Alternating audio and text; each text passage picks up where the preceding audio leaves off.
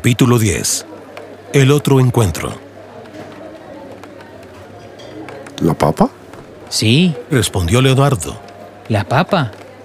¿Dices que la papa salvó a Europa del hambre? Preguntó intrigado el doctor Olivares, sentado frente a Leonardo y tomando un café en Oma del Parque de la 93.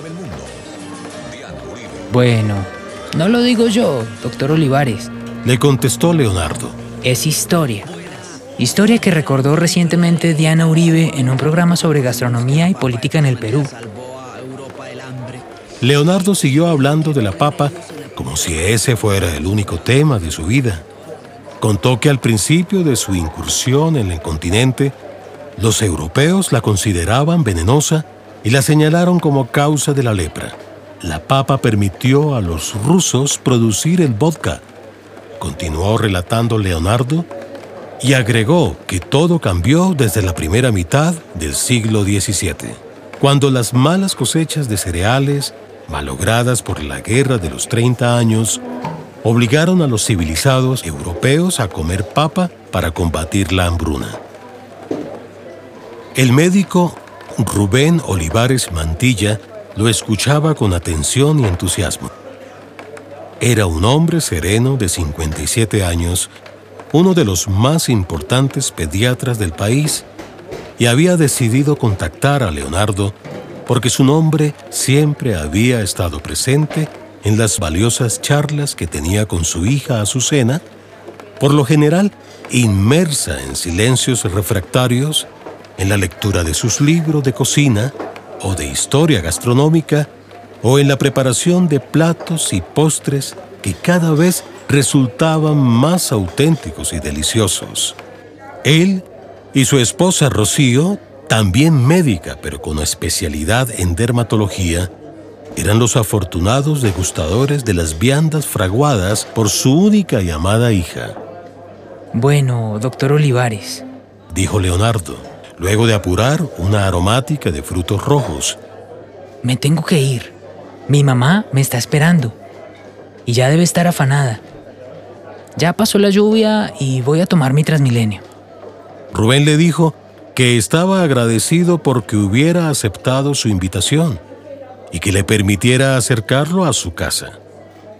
Fue un ofrecimiento invencible que demolió todas las trabas que puso Leonardo y hacia allá se dirigieron en el bello carro BMW y que conducía el papá de Azucena.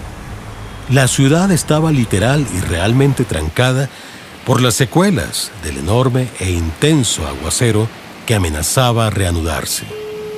Leonardo llamó varias veces a Elvira anunciándole su inminente llegada y otras veces explicándole cuánto les costaba avanzar en el trancón. Claro que le dijo que iba con el papá de Azucena, pero la reacción adormecida de su madre le permitió adivinar que estaba acostada y tal vez triste. Ella cerró la última de esas dilaciones, pidiéndole perdón por no esperarlo, pero estaba cansada y tenía un severo dolor de cabeza. Encontraría la comida encima de la estufa, solo era cuestión de calentarla. Hasta mañana, hijo. Bendiciones, mamá. Eran las 10.38 cuando el BMW se detuvo frente a la entrada del edificio. Habían hablado de todo con el doctor Olivares, pero juntos habían evitado la razón de ese encuentro inesperado. Bueno, Leonardo, te preguntarás por qué he venido a buscarte y por qué he querido conocerte después de tantos años de carrera, de compañía académica con mi hija. Leonardo asintió con un movimiento de cabeza, retirándose el cinturón de seguridad y dispuesto a bajarse, tal vez con la esperanza de cruzar una palabra con su mamá. Ante todo, Dijo el doctor Olivares, quiero agradecerte por haber sugerido que Azucena fuera a la cocina y tú decidieras quedarte en el servicio a las mesas. Ella detuvo sus palabras con la voz cortada. ella hubiera tenido algunas dificultades atendiendo a los clientes. hablando con ellos. Eso pensé, respondió Leonardo. No habla mucho, casi nada. Quiero decir, mejor que se dedicara al pastillaje. Su hija es la mejor, doctor Olivares. Pero no somos Linguini y Colette, la pareja de Ratatouille. El médico sonrió y estuvo de acuerdo, con un inocultable orgullo paternal, pero no dejó de decir, contigo, Leonardo, los mejores. También lo hice por mí, doctor. Rubén Olivares Mantilla lo miró intrigado. Mi especialidad y mi destino, usted lo sabe bien por lo que le haya contado su hija. Dijo Leonardo. Es la cocina, pero lo que quiero es ser un empresario gastronómico. Y para eso necesito conocer todos los ángulos del negocio. No se imagina usted, doctor Olivares, lo que he aprendido atendiendo a los clientes. Confirmo más cada día que las partes son tan importantes como el todo. Es un muchacho muy inteligente, pensó el doctor Olivares. Como creo saber que eres tan inteligente como prudente, quiero compartir contigo una información, Leonardo. Una información privada y muy confidencial que te ayudará a entender muchas cosas. Leonardo lo miró intrigado y se dispuso atento aunque tenía una parte de su pensamiento en su madre. ¿Qué le habría pasado? ¿Se encontró acaso con... No, eso no. Soy todo oídos, doctor. Dijo esforzándose por respetar la confianza que el médico depositaba en él. ¿Has oído hablar del síndrome de Asperger? ¿Dónde había oído eso? Leonardo puso a funcionar sus asociaciones mentales y como tenía una buena memoria, no tardó en preguntarle a su interlocutor. ¿Messi?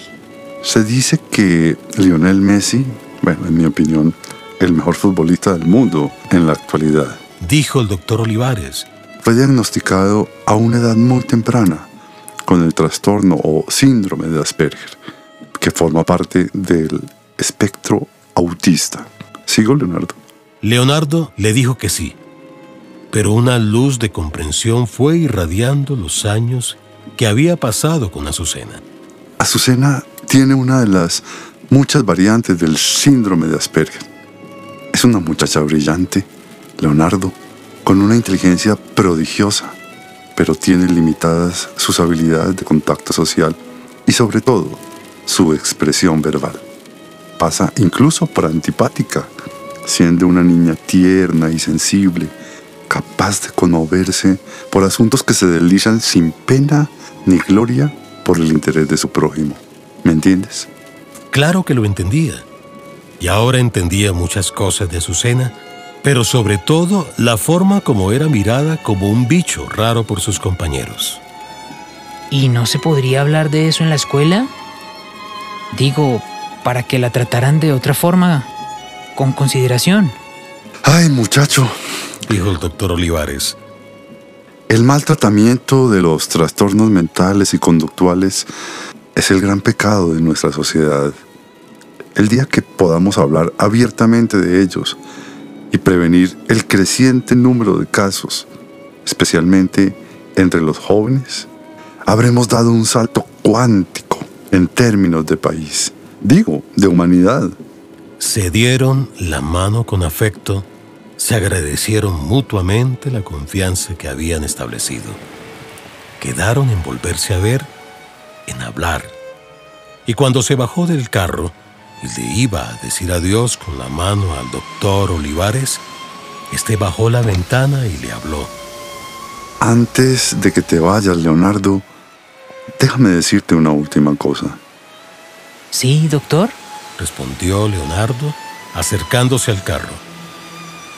Rubén Olivares se tomó unos segundos que a Leonardo le parecieron eternos.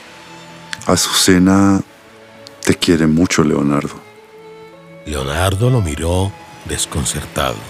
No, no, no, no puede ser, doctor Olivares. Ella jamás me ha dicho una palabra. Yo tampoco escucho sus palabras, Leonardo. Dijo el papá de Azucena. Pero entiendo el latir de su corazón. Se despidieron. Leonardo se encaminó hacia el edificio. Para él había comenzado a vivir otra Azucena, pero tenía la misma preocupación por su mamá.